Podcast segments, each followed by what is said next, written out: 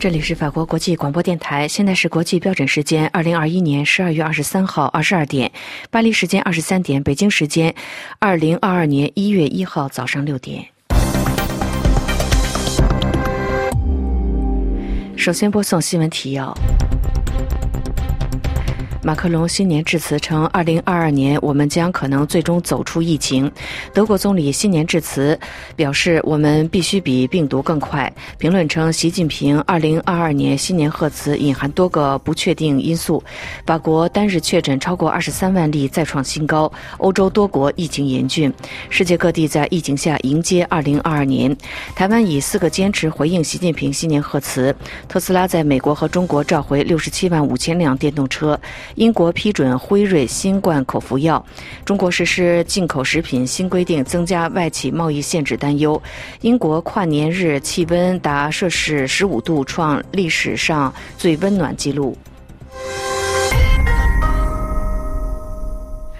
听众朋友，今天是二零二二年元旦新年，首先祝各位听众朋友新年快乐、健康吉祥。下面要为您播送这次新闻节目的详细内容。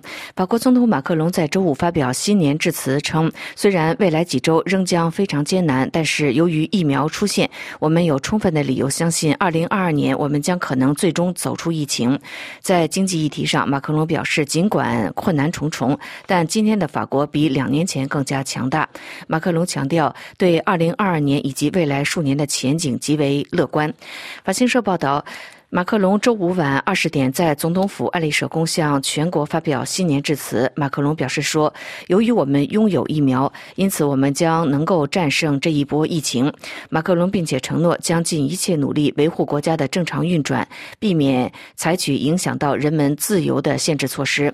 马克龙在新年致辞当中再次呼吁民众接种疫苗，以应对具有高传染性的奥密克戎变种病毒的传播。马克龙说：“我向。”五百万没有接种疫苗的人们发出呼吁：为了你们自己，为了你们的同胞，为了我们的国家，做出这个轻而易举的举动。而在经济议题之上，马克龙表示，尽管困难重重，但是今天的法国比两年前更加强大。马克龙回顾他发起的多项改革，表示这些改革措施使他对二零二二年的前景保持乐观。马克龙说。法国十五年来从未有过如此低的失业率。他还表示，由于新冠疫情，我们本可以推迟改革，但是我们从未放弃我们的共同愿景。他还补充说，几十年来我们一直进行的努力，将在最近几周和未来几个月改善我们的生活。马克龙列举了青年培训、失业保险改革、促进消费措施、最低收入公务员加薪以及热能改造和最低养老金等一系列的措施。马克龙。强调，不仅二零二二年对未来数年的前景，我都非常乐观。法国将在一月一号接任欧盟轮值主席国。马克龙就欧洲议题表示，欧盟秉承的价值观足以让我们能够应对当前的挑战。而四月份将举行的。大选，马克龙表示：“我将一直行使总统职责到任期的最后一天。”但是，马克龙仍然没有说明他是否是下届总统候选人。马克龙在结束新年致辞的时候表示：“让我们保持团结、宽容、热爱生活。二零二二年将是充满可能性的一年。”新冠疫情蔓延全球各地两年，在最新变种病毒奥密克戎快速传播的威胁之下，世界各地仍然以不同的形式庆祝迎接二零二二年新年的到来。巴黎等欧洲多个主要城市都已经宣布取消跨年活动。法国在二零二一年最后一天新增确诊再创新高，并且连续三天单日新增确诊突破二十万例。法国政府宣布取消跨年聚众庆祝活动。巴黎市政府也。宣布传统的跨年烟火晚会以及香榭大道的庆祝活动都将取消。自周五开始，巴黎及多个大城市恢复户外戴口罩的规定。全球最先踏入新年的是大洋洲国家。包括新西兰以及澳大利亚，受疫情影响，新西兰跨年倒数活动的规模较往年要较小，而澳大利亚悉尼的跨年烟花汇演则是如常举行。当局限制参与倒数活动的人数，到场观赏烟花的民众需要提前预约。亚洲多国已经跨入新年，不过韩国连续第二年取消除夕敲钟仪式，改为电视和网上发放片段，而日本由于疫情禁止在东。京涩谷举办倒数活动，但是仍有不少的民众依照传统到寺庙参拜。台北幺零幺大楼举办跨年烟花表演，烟花表演是以“影响美好未来”为主题，呈现全球首次在高楼架设展演动态展翅烟火和高空爱心烟火，长达三百六十秒的绚丽点亮夜空。据估计，管制区内加上周围民众，至少超过十一万人齐迎新年。欧洲除了法国之外，多个主要城市，包括希腊的雅典、英国伦敦、意大利罗马等地，都已经宣布取消跨年活动。美国的纽约时报广场的倒数活动也是如期举行，但是出席的人数受到限制。比利时奥密克戎变种病毒快速传播，为了遏制病毒传播，首都布鲁塞尔不仅取消跨年释放烟火的传统。更是到二零二二年一月九号禁止在公共以及私人场所释放烟火，以及防止人群聚集，避免加重医疗系统的压力。法国岁末破纪录的新增超过二十三万两千例确诊，俄罗斯则是超过六十五点八万人染疫死亡，跃居全球第二。法国的卫生部在周五晚间通报，过去二十四小时新增二十三万两千例确诊，创下去年新冠疫情爆发以来单日确诊的最高纪录。这已经是连续三天新增确诊突破二十万大关，而新冠肺炎重症患者人数则是增加了三十七例。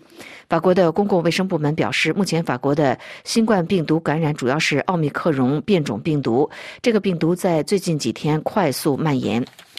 习近平二零二二年新年贺词称，二零二一年两个一百年奋斗目标历史交汇成就非凡，但是有不少观察人士却指其中暗含几个不确定的因素。详细情况，请听安德烈介绍。习近平在二零二二年贺词中特别提到，党的十九届六中全会通过了党的第三个历史决议，因为这一名为历史决议，实为习近平歌功颂德的决议，旨在为其二十大续任铺路，对习本人的重要性可想而知。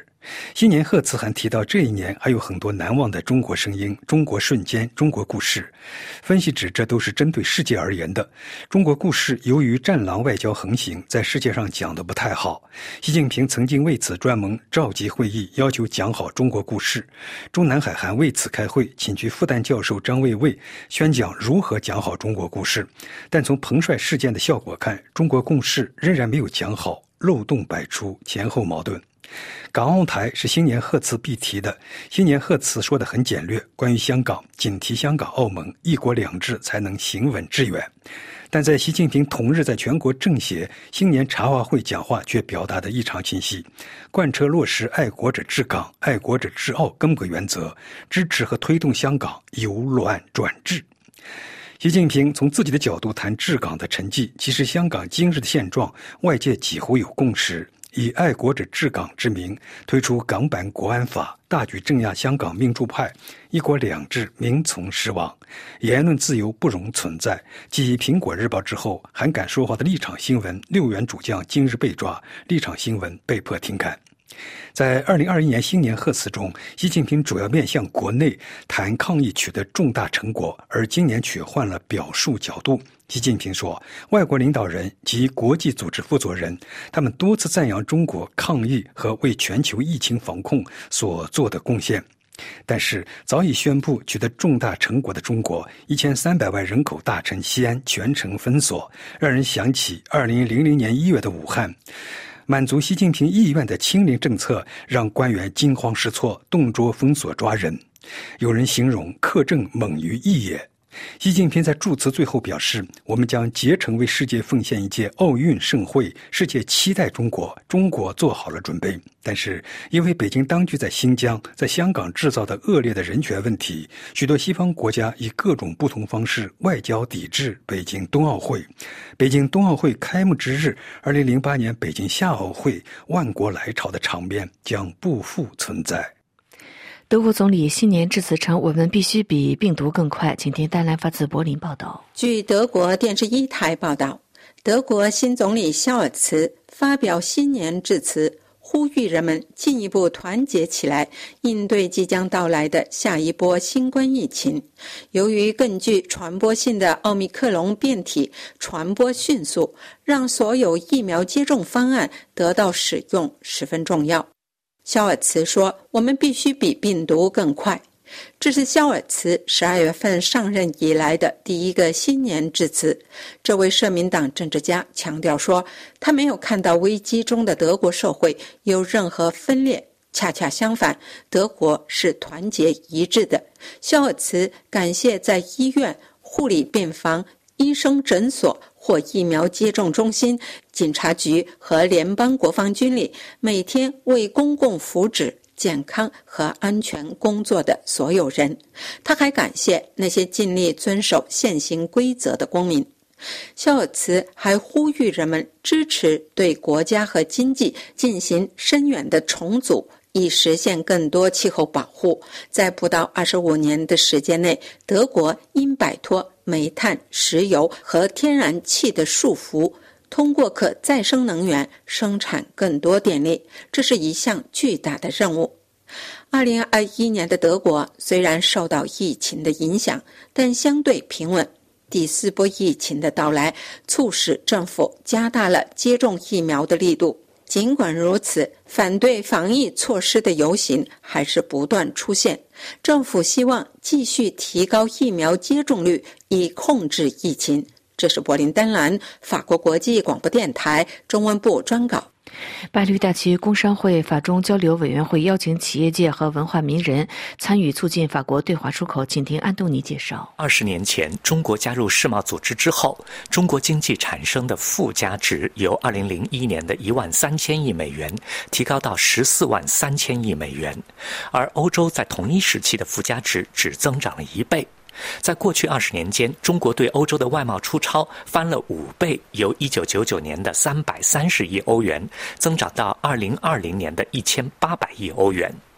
面对中国的经济附加值的迅猛扩张，面对中国对欧洲贸易出超的持续倍增，巴黎大区工商会法中交流委员会正在筹备由有中国经验的法国实业家和法国汉学界权威一起，从二零二二年第一季度开始，向法国企业界分享他们的中国经验和他们对中国文化环境的认识，为法国企业加大对华出口做一些基础性的文化性的准备。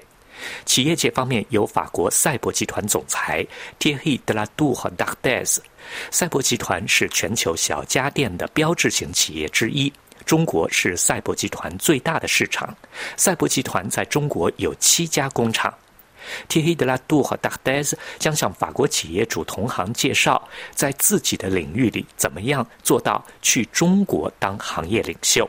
法国巴黎大区工商会法中交流委员会邀请了法国教育部荣誉总学监、著名汉学家白乐桑，向法国企业家们介绍他眼里的中国思维，把中国人的世界观和中国人为人处事的风格讲给希望去中国寻找新市场、扩大业务的法国企业家听。巴黎大区工商会法中交流委员会还邀请了以设计法国未来主题公园闻名的建筑师 Denis Lamant，向法国企业界介绍他是怎么和中国人沟通、与中国人一起工作的。兰曼在中国参与设计了好几个项目，他最想分享的是中国人把未来四十年的事情都想到了。法国经济学家克莱曼马古伊他的研究显示。中国对法国的出口，在二零零一年和零七年间，造成法国工业界损失九万个工作岗位。再看美国，美国特朗普政府因为贸易逆差对中国掀起的贸易战，造成逆差从二十年前的八百三十亿美元，一直扩大到现在的三千一百亿美元。巴黎大区工商会法中交流委员会提出，邀请法国企业界和文化界熟悉中国事务的名人来和企业界分享他们的中国经验，就是为了帮助法国企业主们了解怎么样和中国人沟通，怎么未雨绸缪，怎么开发稳固高效的业务关系。这次分享题为“了解中国的崛起”，于二零二二年三月九日举行。中国国家主席习近平发表新年贺词之后，台湾呼吁中国领导人在和平、对等、民主对话下推进两岸互动。各位收听的是法国国际广播电台新闻节目。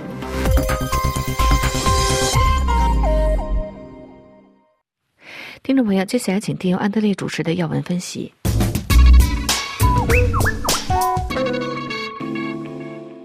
各位听众，法国十二月三十一日新冠确诊创下二十三万历史大关。一如既往发表新年讲话的法国总统马克龙希望，二零二二年是法国决定性的一年。马克龙的讲话基调乐观，他说：“尽管疫情严峻，法国比两年前更强大。”有趣的是，许多总统候选人抢在马克龙前面发表新年祝愿，他们也希望新年将是决定性的一年，是充满希望和自由的一年。有的更直截了当。希希望马克龙让路。马克龙在祝词中承认，未来数周将极其困难，新冠病毒变种奥米克戎感染神速，但是可以通过接种疫苗制服。他呼吁尚不情愿接种的五百万法国人接种，所有法国人都盼望着你们去做。如此，法国将完全战胜疫情。他承诺，政府将不遗余力保证国家经济活动正常运行，全力避免采取影响法国人民自由的限制性防疫措施。马克龙随后列举了他所完成的改革，比如失业保险改革、提升购买力措施、增加低收入穷工资以及增加公务人员工资。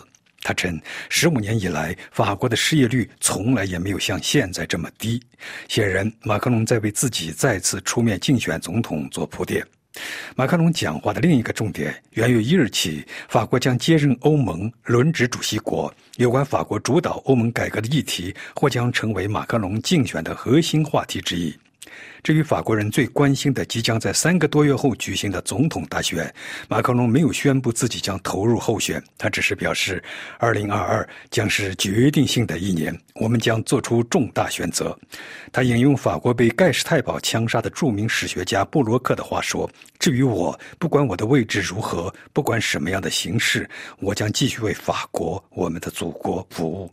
谁都别想动摇我的意志。”在马克龙总统发表新年贺词之前，法国多位总统候选人讲话中都以“二零二二将是决定性的一年”来开局。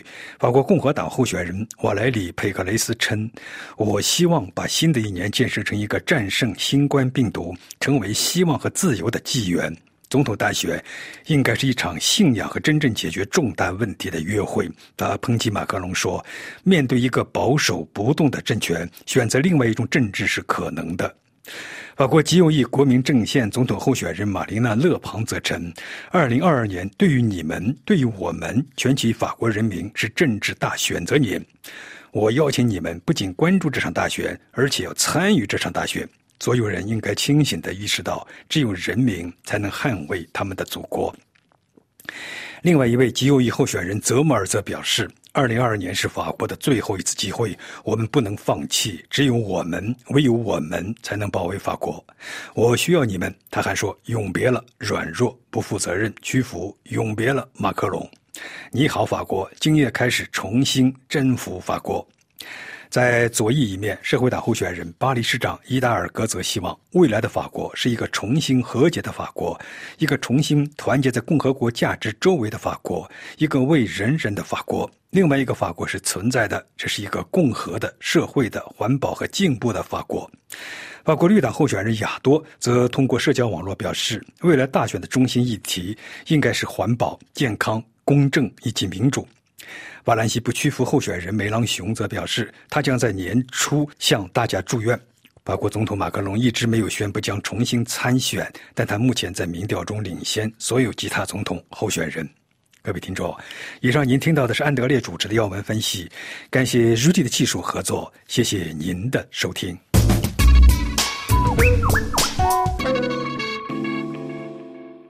这里是法国国际广播电台，下面请听法国报纸摘要。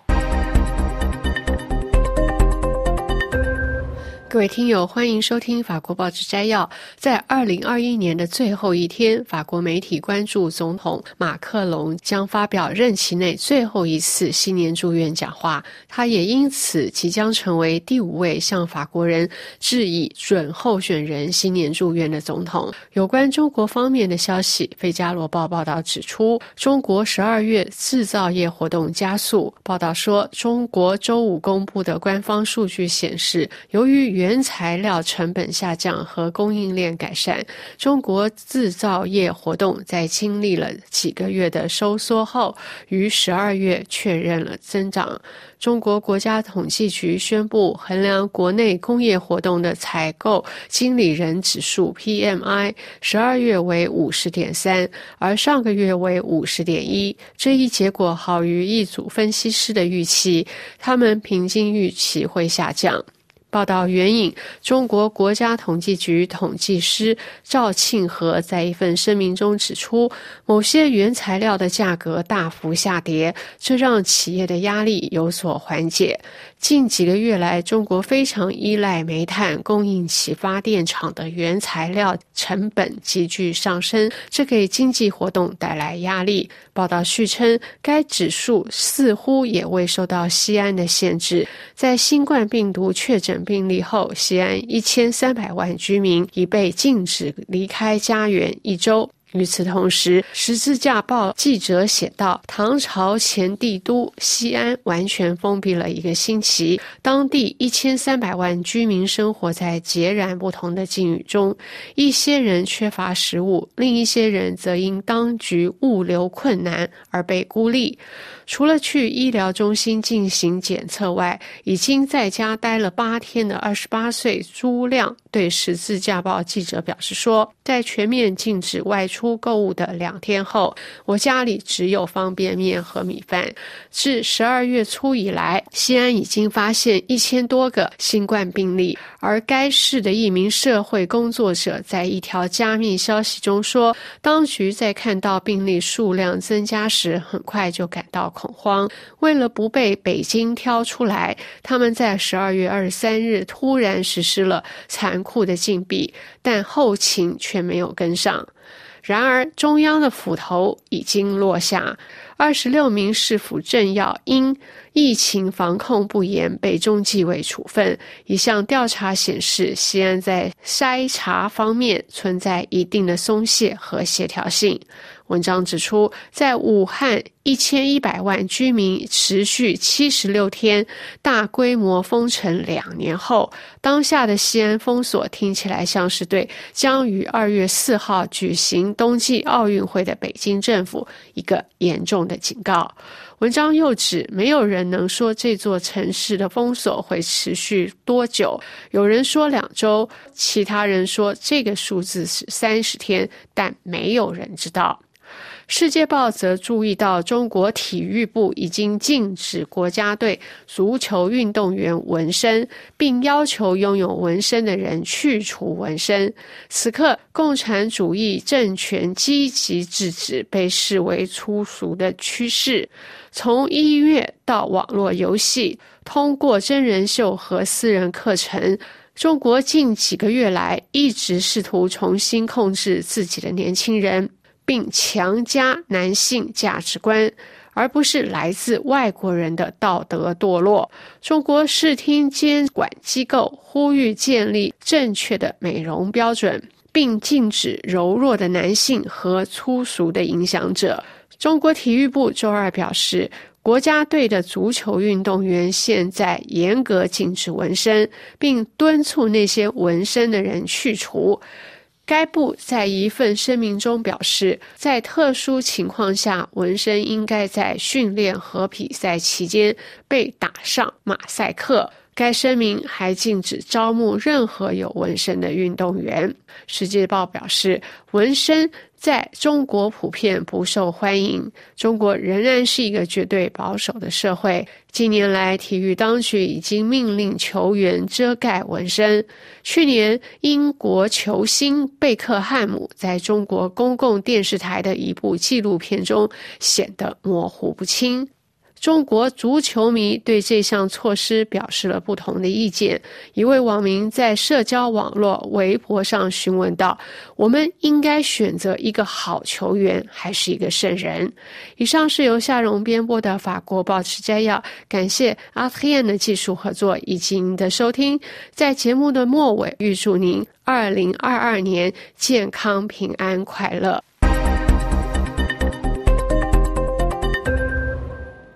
这里是法国国际广播电台，接下来请听台北一周。各位听友您好，欢迎收听台北一周，我是台北特约记者陈明峰。今天的题目是 Omicron 恐造成全球疫情大流行。最近欧洲各国受到新冠变异病毒 Omicron 的严重威胁，各国确诊者暴增。亚洲的情况虽然没有欧洲那么严重，但是确诊者也正快速的增加，各国都严阵以待。台湾卫生福利部传染病防治咨询会预防接种组的召集人李炳颖二十九号公开提醒。台湾疫情最危险的时刻应该在明年的一月下旬，因为台湾仍有两成的民众还没有接种第一剂疫苗，到时候恐怕有爆发疫情的可能。疫情指挥官陈时中更提出全球疫情大流行的警告。他说，目前欧洲感染的人数大爆发，确诊者越来越多，可以预料一二月将会出现全球疫情大流行。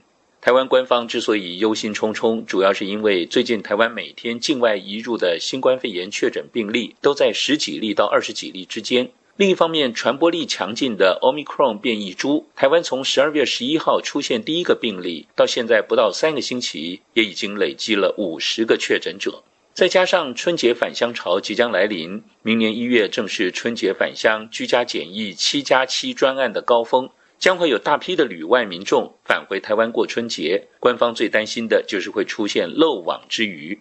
所谓“七加七”专案，它的意思就是入境者必须要强制住进集中检疫所或是防疫旅馆七天，然后可以回到自己的家里自行居家检疫七天。现在台湾的实际情况是，不但居家检疫有漏洞，连防疫旅馆都不太安全，已经出现两起防疫旅馆的内部感染事件。一旦入境确诊者增加，现行的防疫制度是否能够挡得住，令人忧心。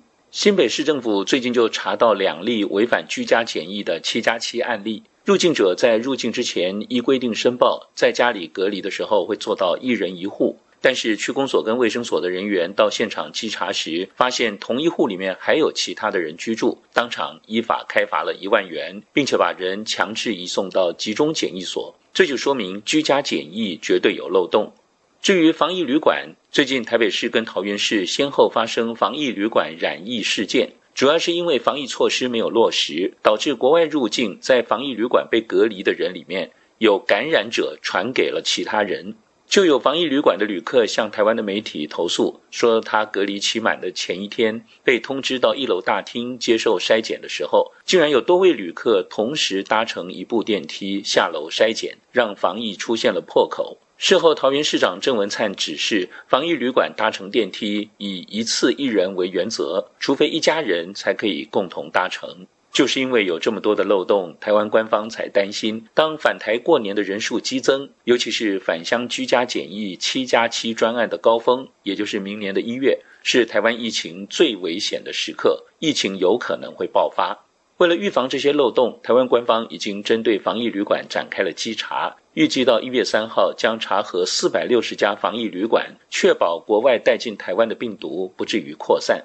同一时间，新冠病毒变异株 Omicron 席卷欧洲。一个星期以来，英国、法国、意大利、葡萄牙跟希腊等国单日新增确诊数都创下了新高，并且成为瑞士跟荷兰的主流病毒株。相较之下，亚洲的情况稍微好一点。但是，美联社报道认为，亚洲疫情再起，恐怕终究无法避免。像今年秋天放宽入境跟防疫措施的日本、南韩和泰国，都迅速恢复了严格的检疫措施和戴口罩的规定。但是病例数仍然在上升。到二十九号为止，印度已经累积了七百多例 Omicron 病例，泰国破七百例，南韩破五百例，日本破三百例。台湾的五十例虽然显得不多，但是台湾的人口数也比这些国家少得多。总之，世界就是一个地球村。如果 Omicron 果真在一二月出现全球大流行，任何国家恐怕无法完全置身事外。加强防疫措施已经刻不容缓了。以上台北一周今天的题目是 Omicron 恐造成全球疫情大流行。我是台北特约记者陈明峰，感谢收听。这里是法国国际广播电台，下面重播新闻提要。马克龙新年致辞称：“二零二二年，我们将可能最终走出疫情。”德国总理新年致辞：“我们必须比病毒更快。”评论称，习近平新年贺词含引多个不确定因素。法国单日确诊超过二十三万例，再创新高。欧洲多国疫情严峻，世界各地在疫情下迎接二零二二年新年。台湾以四个坚持回应习近平新年贺词。特斯拉在美国和中国召开召回六十七万五千辆电动车。英国批准辉瑞新冠口服药。英国跨年日气温达摄氏十五度，创史上最温暖纪录。听众朋友，接下来的专题节目首先是安东尼主持的《今日经济》，还有罗拉的《环境与发展》和法国美食，欢迎收听。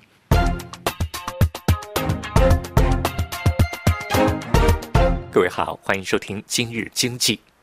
精准加大重点领域的金融支持力度，这是中国人民银行下一步的政策目标。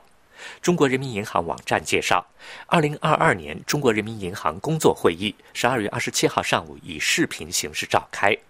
会议提出，综合运用多种货币政策工具，保持流动性合理充裕，增强信贷总量增长的稳定性，加大对实体经济的支持力度。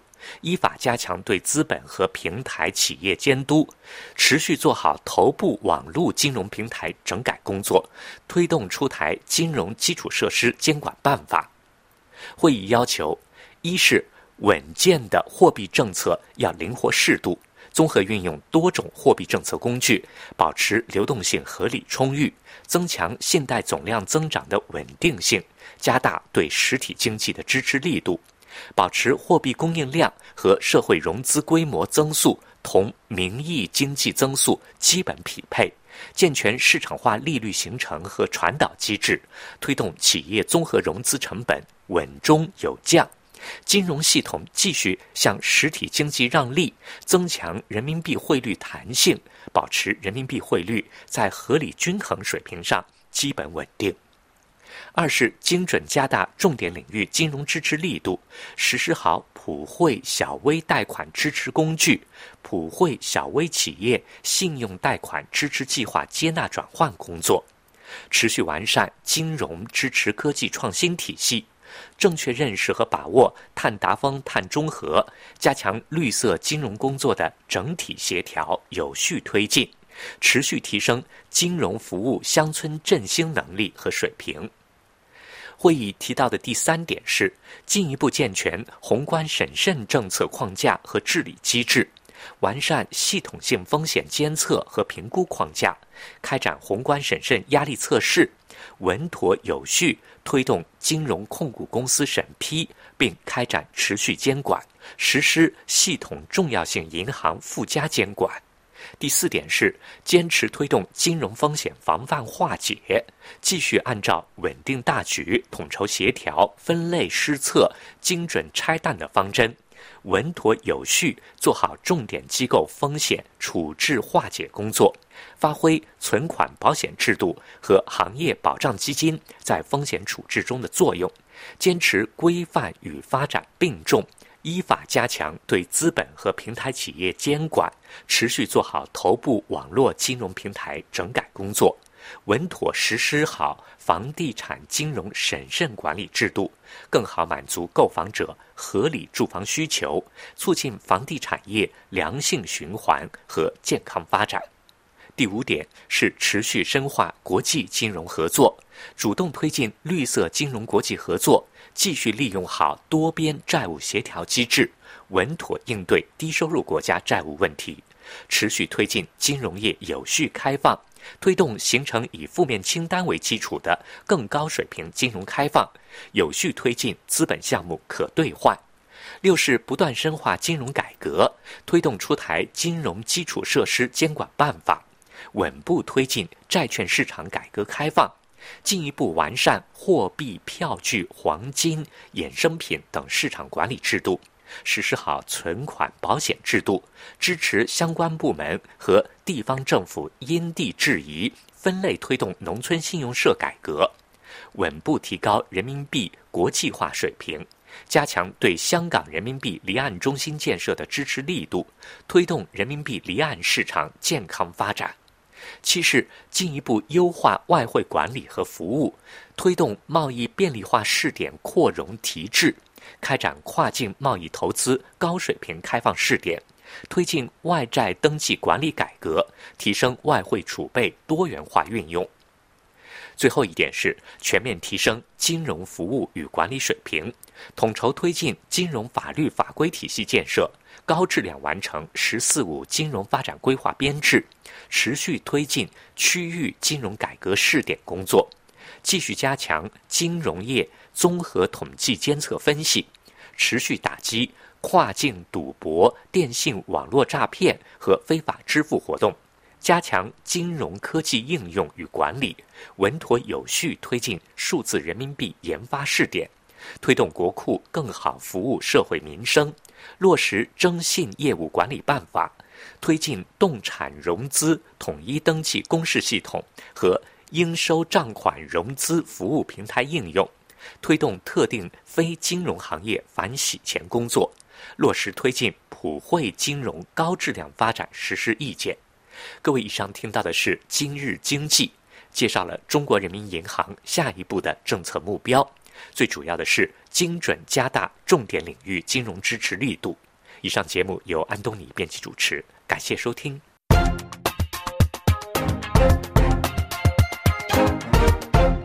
这里是法国国际广播电台，听众朋友，明天专题节目时间要为您安排播出印太纵览，欢迎收听。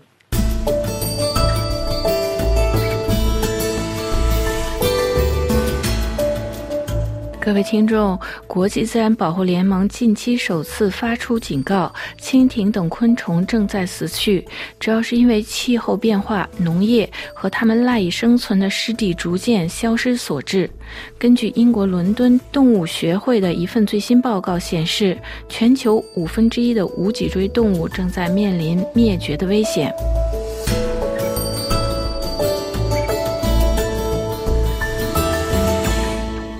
国际保护自然联盟十二月最新报告警告，全球湿地遭受侵蚀，破坏了百分之十六的蜻蜓品种，面临灭绝的风险。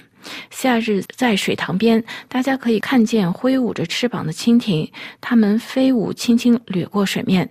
大家知道，蜻蜓这种物种常见于沼泽和水洼等湿地，成为作为淡水生态系统中不可缺少的一环。生物学家指出，蜻蜓有出色的飞行能力，在高速飞行时每秒可以达十米，其翅膀挥动每秒有三十到五十次。蜻蜓眼睛又大又鼓，其三个单眼由两万多只小眼睛组成，让蜻蜓有超好的视。力帮助它捕捉大约四千五百多种昆虫，特别是蜻蜓的卵在水中孵化，幼虫在水中长大，需要几个月甚至几年才能蜕变成一只蜻蜓。蜻蜓不仅是青蛙、鱼类等其他动物的食物来源，还是十分重要的捕食者。国际自然保护联盟全球物种计划濒危的红色名录的负责人泰勒说：“蜻蜓吃蚊子等其他物种的幼虫，而蚊子会携带黄热病等疾病，因此蜻蜓能够起到抑制疾病传播的作用。”但是目前蜻蜓面临消失的危险。国际自然保护联盟的法国专家基什纳表示，不同种的蜻蜓面临威胁，主要归咎于潮汐、河流和湿地减少的影响，特别是随着城市的扩张和不可持续农业的发展，却加速了它们的栖息地的减少。人们将各种垃圾倒入湿地，湿地经常被视为需要开垦的地区，因为它们不适合人类居住。携带疾病，国际自然保护联盟表示，希望通过揭示蜻蜓生存现状，呼吁各界人士参与保护湿地以及拯救蜻蜓的行动。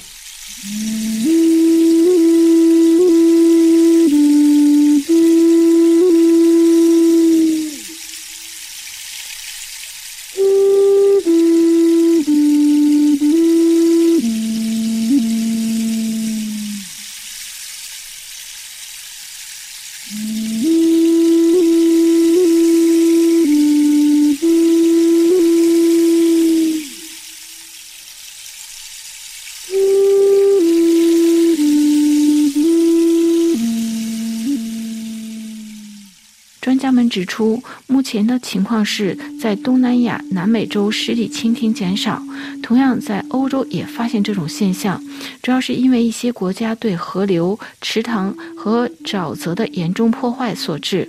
因此，蜻蜓的消失是一个全球性的问题。国际自然保护联盟法国专家基什纳指出，目前地球上的湿地承受着很大的压力，一些湿地被填满，以扩大耕地面积；摧毁的湿地成为农田，来满足大规模机械集约化农业生产的需要。在东南亚一些国家占有湿地种植棕榈树这种植物，在法国、欧洲等国家也是如此。法国百分之五的湿地已经被扩大的城市和耕地所占有。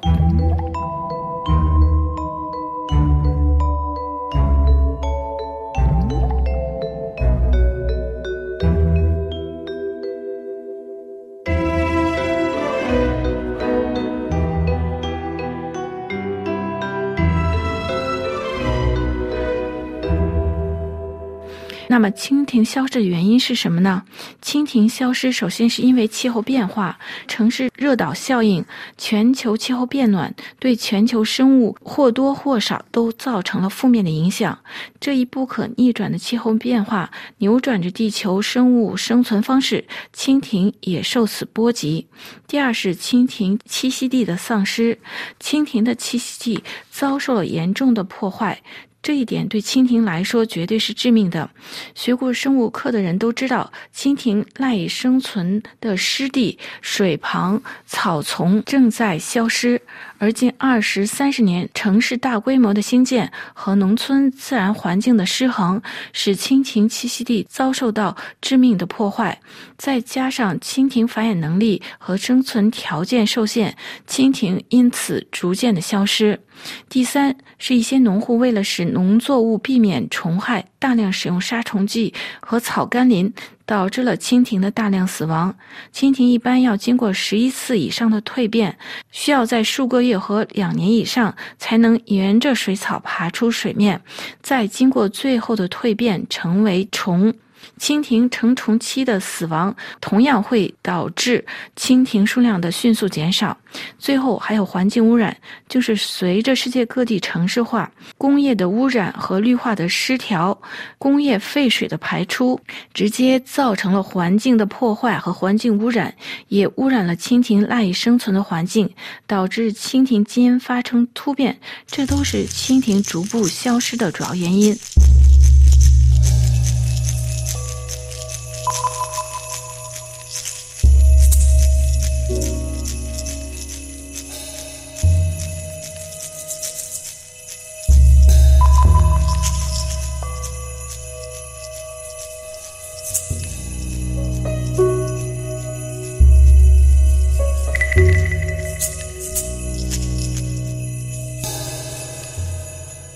那么，蜻蜓消失的后果是什么呢？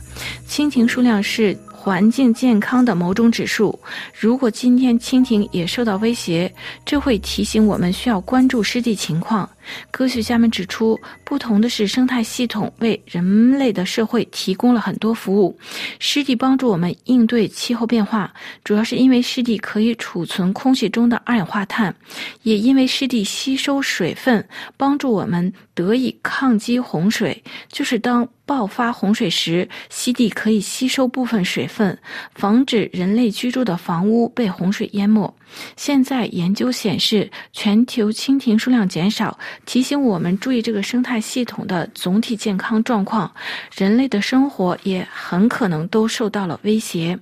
不仅是蜻蜓，近期调查显示，一些无脊椎动物正在消失。从蝴蝶到乌贼，无脊椎动物被认为代表了地球上百分之九十九的生物的多样性。科学家们从未试图全面审视它们的保存状态，只有不到百分之一的无脊椎动物曾被国际自然保护联盟评估。并且已经从一九六三年开始，将这些无脊椎动物作为濒危物种列到了红皮书上。伦敦动物研究所的生物多样性科学家科伦表示：“我们在过去五年中实施这一计划，旨在以一种系统的方式将无脊椎动物写到这本红皮书中，包括蟹类等淡水无脊椎动物正面临着更大的威胁。随后是陆地和海洋无脊椎动物，还有能飞的动物，例如蜻蜓、蝴蝶，面临灭绝的危险。”这份报告估计。百分之三十四的淡水无脊椎动物正面临威胁，包括全球超过一半的淡水蜗牛，还有美国东部一个淡水多样性的热带地区，大约有百分之四十的。软体动物和小虾会因为水坝及污染的影响而消失。在海洋中，大约三分之一的珊瑚正面临灭绝，这很大程度上是因为气候变化导致珊瑚漂白和海洋酸化。总体来说，在全球栖息地的消失、污染和入侵物种对无脊椎动物的多样性构成了最大危险，而由于缺乏面临。危险的无脊椎动物的信息，以及许多物种是否存在依然不确定。科伦和同事们于是采用了抽样法，在四个具有代表性的生物分类群中，在淡水软体动物、蜻蜓、甲虫、蝴蝶，分别评估了一千五个已知的物种。研究人员采用了标准的国际自然保护联盟准则，他们对小虾、淡蟹。珊瑚动物进行了综合的评估。在二零二一年，赫尔辛基自然博物馆的昆虫学家卡多伦还研究了节肢动物和蜘蛛四十九种物种，发现由于岛屿上有限的地理视距和较低的散布能力，大部分。物种都有足够的数据被列为濒危。另外，根据悉尼多所大学教授近期通过的研究得出这样一个结论：如果地球上的昆虫和无脊椎动物继续按照目前的速度减少下去，恐怕将在短短的几十年内灭绝。也就是说，可能在本世纪内再也看不到蜜蜂、蜻蜓或者蝴蝶等昆虫了。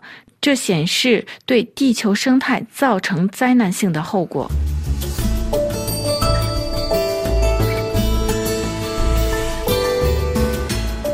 各位听众，今天的专题节目由罗拉编辑播报。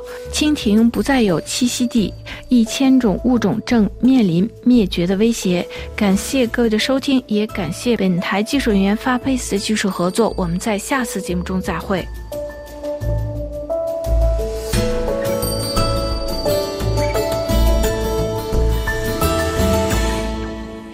这里是法国国际广播电台，听众朋友，明天专题节目时间要为您安排播出特别节目，欢迎收听。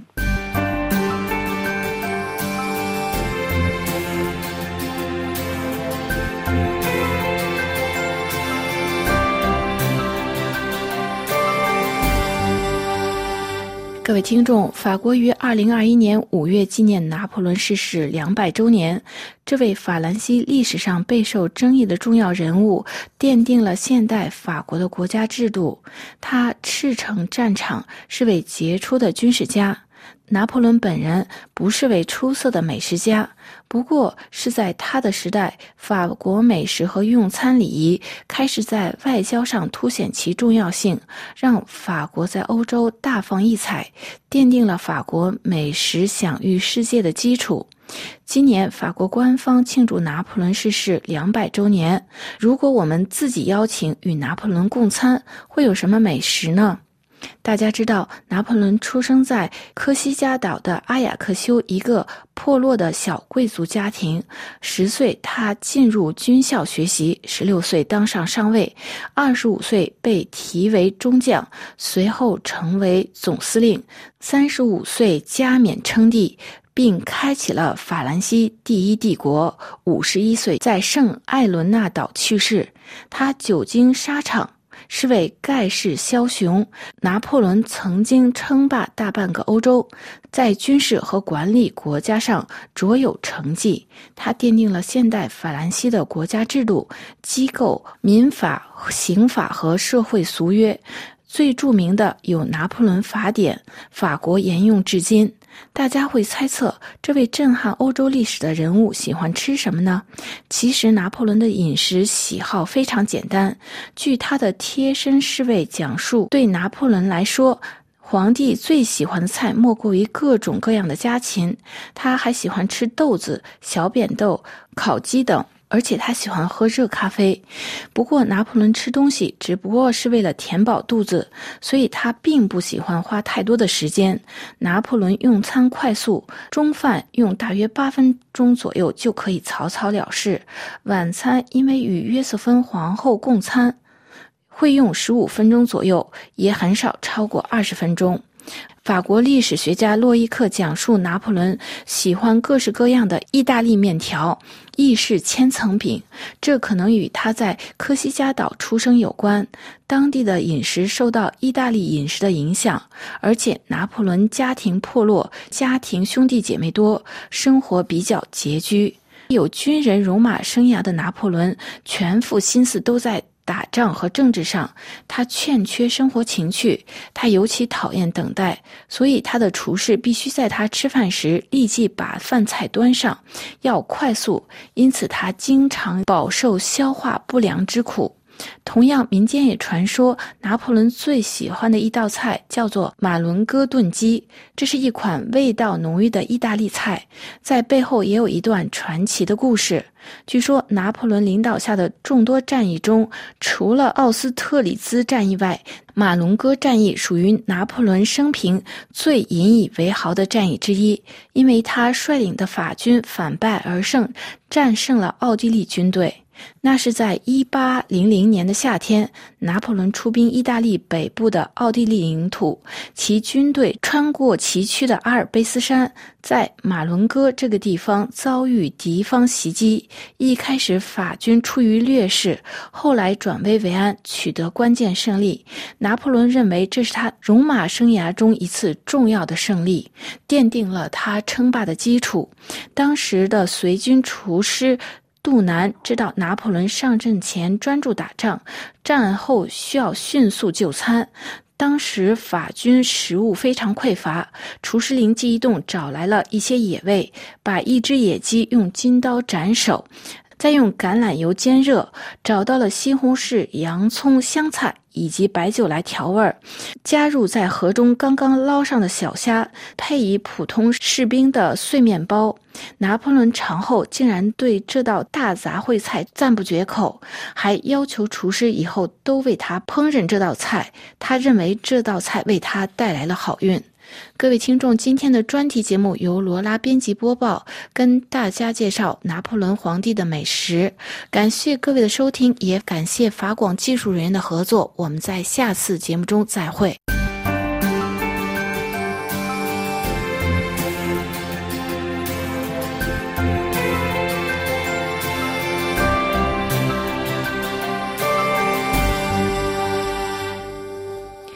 听众朋友，接下来我们要一块来欣赏一首法国歌曲，这是由 Team Up 小组所演唱的《Reste pour de plaire》。Sous les lueurs poignardes du crépuscule sur le parking, on m'a forcé à boire. Et j'ai le pull taché de jean, de grandes lampées de myrtille vodka, avalé à la fiole. C'était juste avant que la nuit ne pâlisse ses tioles. On pousse encore un peu le volume. Les gens se bousculent dans le noir. Des ambiances de pogo, de brume, de baisers et de verre au comptoir. J'ai tout tenté pour que tu me vois. J'ai même dansé juste pour toi. J'ai balayé ce qu'on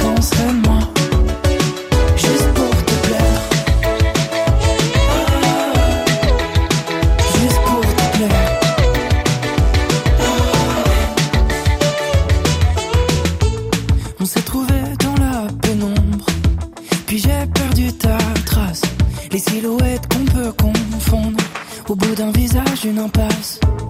Tu m'as souri, puis t'es parti. Depuis, je compte les jours, les heures. Dans la fumée, il est minuit. Je voulais juste que tu me brises le cœur. J'ai tout tenté pour que tu me vois. J'ai même dansé juste pour toi. J'ai balayé ce qu'on penserait de moi. Juste pour te plaire, j'ai tout tenté pour que tu me vois.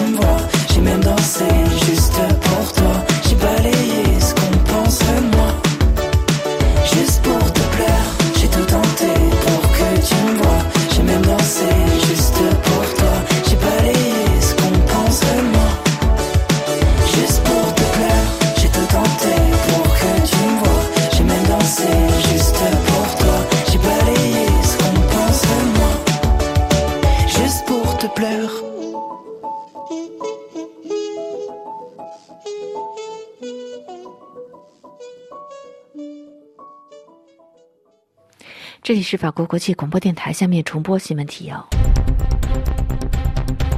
马克龙新年致辞称，二零二二年我们可能走出疫情。德国总理新年致辞表示，我们必须比病毒更快。评论称，习近平二零二二年新年贺词隐含多个不确定因素。法国单日确诊超过二十三万例，再创新高。欧洲多国疫情严重，世界各地在疫情之下迎接二零二二年。台湾以四个坚持回应习近平新年贺词。特斯拉在美国和中国召回六十七万五千辆电动车。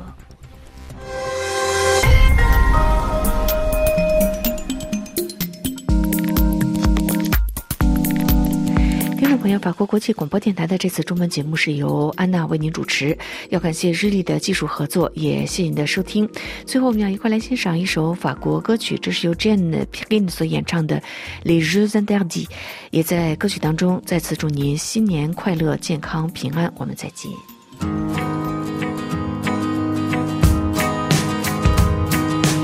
Elle se fabriquait des histoires et jouait toutes deux aux interdits.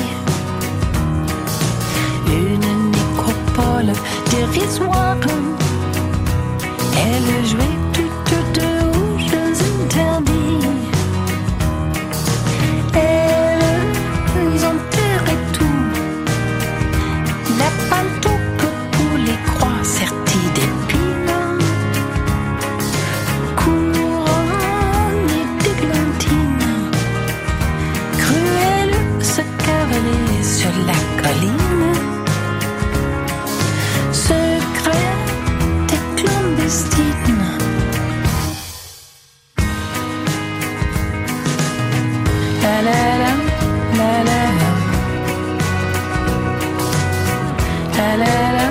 la la la.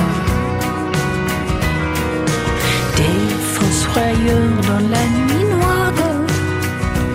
Elles jouaient toutes deux aux jeux interdits. Une nécropole dérisoire. Elles jouaient